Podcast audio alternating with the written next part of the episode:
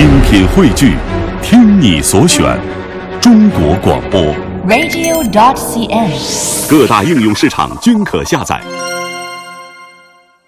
女士们、先生们，Ladies and Gentlemen，现在是大明脱口秀时间，掌声欢迎我们亲爱的 Star Me！欢迎各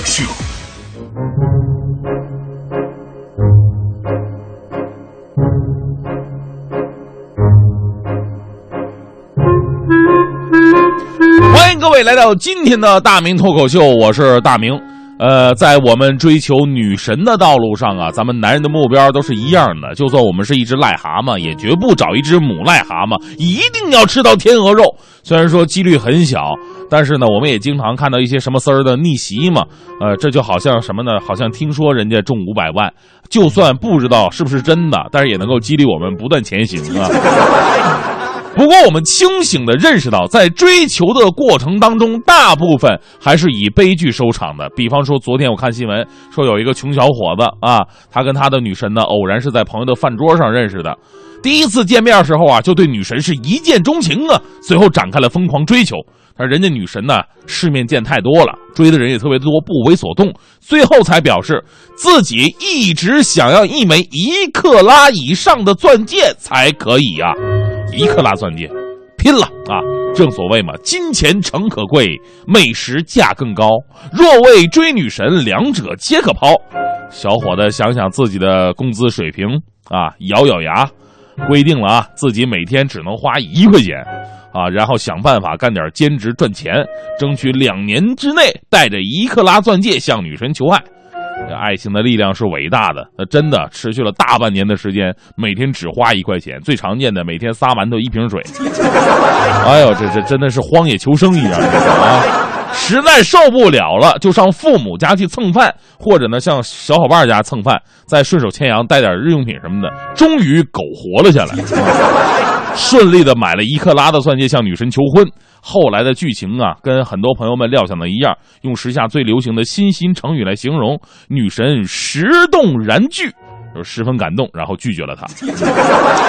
女神表示：“我只是说着玩玩的，说是玩玩吗？我白吃这么长时间馒头了，不是？”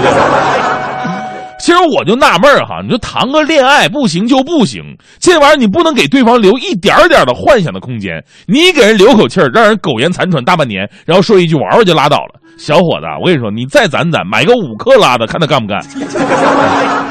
就今天我想说的，还真的跟这钻戒有关系。我觉得这绝对是花的最冤枉、最大头的一笔钱啊！我看了太多因为钻戒而发生的爱情悲剧，有因为钻戒太小不同意的。年初有个哥们儿花了一万三买了个钻戒求婚嘛，女孩一看不干呢，说为什么买这款呢？男孩说了啊，性价比高啊。俩人分了啊！当然了，这事总结一下，这男的太不会说话了，哪有说什么性价比高这事儿啊？还有更奇葩的呢，是求婚没买钻戒，买个金戒指去的，直接被人拍回来了。不是你以为这是封建社会吗？金戒指？最逗的是有个小伙子姓宋，女朋友要钻戒还得要浪漫，于是这小宋啊，把价值五万块钱的钻戒绑在气球上面，准备让气球带着钻戒飞到女友旁边，多浪漫！不料气球直接飞出大门了，越飞越远，越飞越远，就像那只煮熟的鸭子一样。宋某是一边组织人员跟踪气球，一边报警，最终不幸的还是没找着啊。其实想想就特别气愤。现在有些女孩，你说她们怎么就这么现实啊？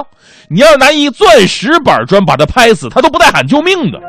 她们只关注戒指上面钻石的大小。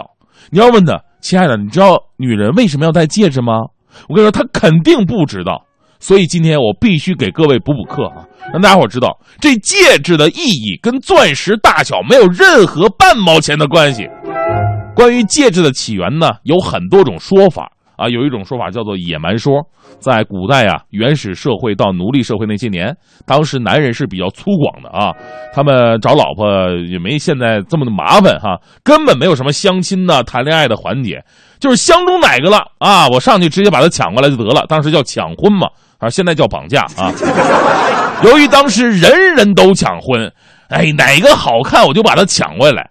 导致很多漂亮女人呢，一天被抢好几个来回后，欢欢，你看你羡慕的眼神。后来人们就把抢到手的妇女手上戴着枷锁，意思就是你们别抢了，这女的名花有主了，已经是二手的了。那随着时代的发展呢，这个枷锁就慢慢的变成了戒指。男人给女人戴这戒指，就是说你已经是我的人了。所以说戒指啊，其实是女性屈辱的一个历史见证。你们还好意思天天拿着炫耀？当然了，还有第二种说法叫崇拜说。古代人呢崇拜太阳跟月亮啊，婚礼的时候呢，新郎戴金的啊金戒指，象征着火红的太阳；新娘呢戴银戒指，象征着皎洁的月亮。俩人在一起，这叫日月同辉啊。那时候压根儿跟钻石就没挨着。你戴个金戒指、银戒指那是有奖的，你戴个钻石戒指其实没什么文化根源。最后一种说法呢是神话说，跟希腊神话里的普罗米修斯有关系。这位大哥呢，帮助人类盗来了火种，但是因此却遭到了宙斯的惩罚，把这个普罗米修斯绑在高高的高加索山山顶，然后呢，让老鹰啊来啄食他的肝脏啊，因为这个人家毕竟是神嘛，所以说这边老鹰把你的心肝脾肺肾呢都吃了，这边还能再长出来，就死不了，光疼。你现在想想，这项功能真的是太伟大了，媳妇再也不用担心买不起 iPhone 了。后来呢，这个普罗米修斯啊被。呃，赫拉克勒斯，也就是大力神救下来了。但是宙斯呢，毕竟是老大嘛，得给人点面子呀。于是普罗米修斯呢，就在手指头上戴一个铁环铁环上面镶嵌着一小块高加索山上的岩石，这样呢，就可以让宙斯继续骄傲的宣称：啊，我的仇敌就是普罗米修斯，仍然被锁在高加索山的山头上。啊，其实宙斯也是比较好满足的人呢。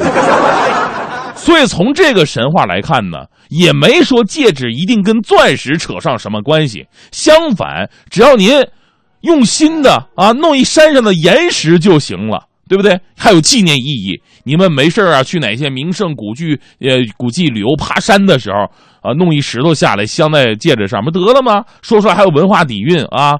我这枚石头是取自八宝石，呃，这这这就算了啊。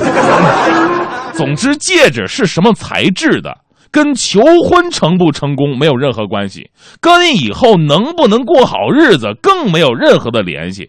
而且，一向身价不菲、被视为永恒的爱情象征的钻石，它从开采到最终戴在你的手上，销售价格通常是出厂价的三到四倍，而一些比较知名的品牌加价率则达到百分之四百到百分之五百，甚至更高。看似纯净的钻石里边，全都是奸商心中的黑和老公血里的红啊！所以呢，与其你花掉几年的积蓄买个没用的戒指，倒不如干一些对家庭、对生活，哪怕是对别人都有意义的事儿。在这里呢，我们要表扬一下明星啊，林依晨同学。林依晨呢，在二十九号结婚了啊，好像是订婚，反正不管结婚订婚，大喜嘛啊，大喜啊，在这里呢，也代表我们快乐早点到，对他送出祝福啊，祝他年年有今日。呃，对啊，呃，祝他白头偕老，永结同心。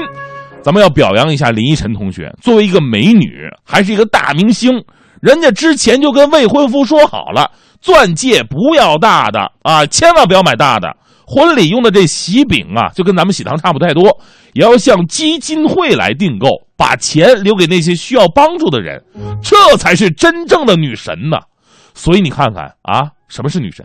有的女神可以让你一夜之间从穷光蛋变成百万富翁，有的女神也可以让你一夜之间变成百万富翁，不过前提是你是一个亿万富翁。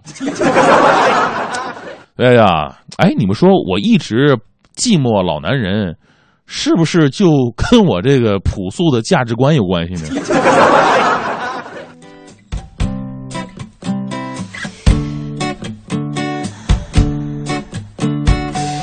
是爱上的猫，倚着铁窗，舔着打架后的伤，